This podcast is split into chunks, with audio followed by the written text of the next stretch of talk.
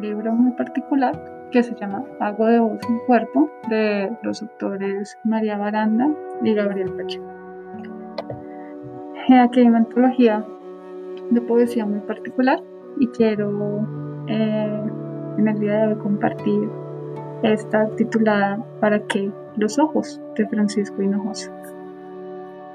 Ojos para ver, pasar la vida por la avenida. Ojos solos con antenas de pestañas. Ojos con persianas que se cierran de su puro antojo. Y no dejan ver pasar la vida por la avenida. Ojos coronados por cejas de sorpresa. Ojos y ojeras que no descansan si la vida pasa de frente tan de repente. Ojos lluviosos en tardes de enojo o de tristeza.